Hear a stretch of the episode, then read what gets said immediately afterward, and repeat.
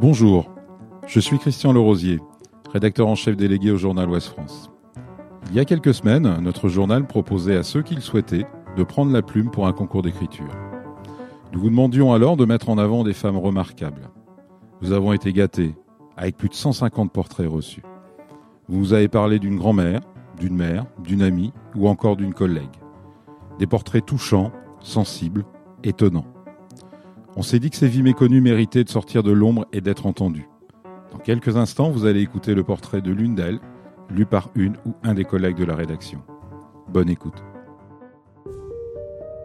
Mamie F.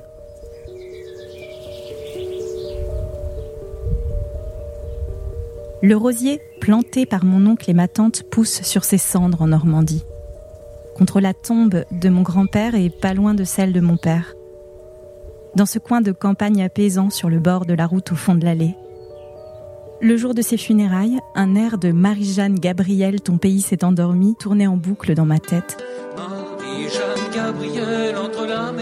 Comme si je lui disais au revoir en musique. Un grain noir monstrueux a traversé le ciel à l'heure du crématorium.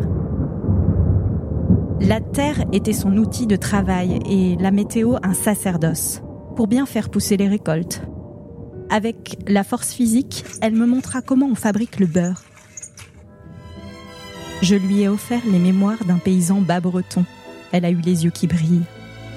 Les plats et les pâtés étaient posés sur les grandes tables à n'importe quelle heure de la journée.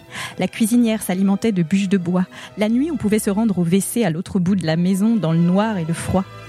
Il y avait aussi le flot ininterrompu de paroles au téléphone ou bien avec elle, une fois jusqu'à 5 heures du matin. Toutes les djellabas de voyage sorties de son armoire en pleine nuit. Les blagues surtout, le franc éclat de rire.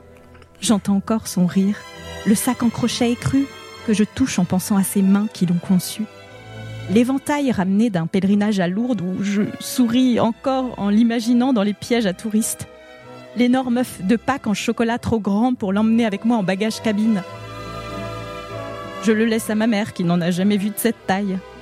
Et les pellicules photos par dizaines, l'image où elle embrasse un chameau dans le désert en Tunisie, la collection de portraits et de cartes de toute la famille nombreuse. Le selfie pris avec elle et moi devant les fleurs du jardin dans les années 90 bien avant la mode des selfies. Le téléviseur près du lit normand avec une tête de bois sculptée où se succèdent les angéliques marquises des anges et les vieux films de Fernandel en noir et blanc. Il y a un grésillement dans la bande-son qui me berce et me rassure.